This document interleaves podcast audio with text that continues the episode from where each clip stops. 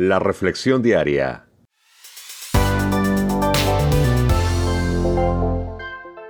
Juan Guillén. La vida de Daniel. Fe y liderazgo en acción. Daniel capítulo 4, versos 19 al 37. ¡Wow! Tantas cosas ocurren en estos versos. Nabucodonosor sigue contándonos su historia. Nos dice cómo Dios le reveló en su sueño su futuro. Cómo en esos doce meses su orgullo volvió a crecer al punto de que pensaba que él tenía el control de su vida, cuando no era cierto. Su pecado lo hizo ciego y lo esclavizó y estaba a punto de quitarle la vida. Gracias a Dios tuvo de consejero a Daniel, cuyo consejo venía del consejero de consejeros que es Dios, y a quien Daniel glorificaba en todo momento. Este Daniel no solo al escuchar el sueño lo interpreta, sino que le da un sabio consejo a Nabucodonosor, quien no prestó atención a ese sabio consejo que vino de la palabra de Dios misma. Me encanta el carácter de Daniel. Creo que no dejaré de hablar de él. Daniel por una hora. Se quedó callado y conmovido al escuchar el sueño del rey. No sabemos qué exactamente ocurrió en esa hora.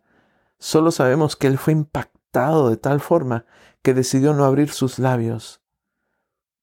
Probablemente no sabía cómo mencionar la interpretación del sueño al rey. Imagínate el rey, en ese momento, siendo una persona completamente cegada por su orgullo y su arrogancia. ¿Cómo le dices que su reino va a ser quitado y que con las bestias del campo va a ser su habitación? Daniel tomó una decisión basada en su carácter. La forma en la que un líder trata con las circunstancias de la vida te dice muchas cosas, revela muchas cosas acerca de su carácter. Si bien es cierto, la crisis no forma necesariamente el carácter, sin duda la crisis lo revela. Este era un momento de crisis en la historia de Nabucodonosor. Y el carácter de ambos, tanto el de Daniel como el de Nabucodonosor, es revelado. La verdad es que la adversidad hace que una persona escoja entre dos caminos. Ser una persona de carácter o ser una persona irresponsable. Cada vez que un líder escoge ser una persona de carácter, se hace más fuerte. Cada vez que un líder escoge ser una persona irresponsable, se hace más débil. El carácter es el fundamento sobre el que el líder edifica su vida.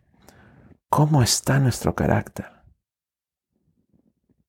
Nuestro carácter es como la fundación de una casa. Tendrá rajaduras. Tendrá rajaduras irreparables. Y digo irreparables porque pareciera que esas eran las rajaduras que tenía Nabucodonosor.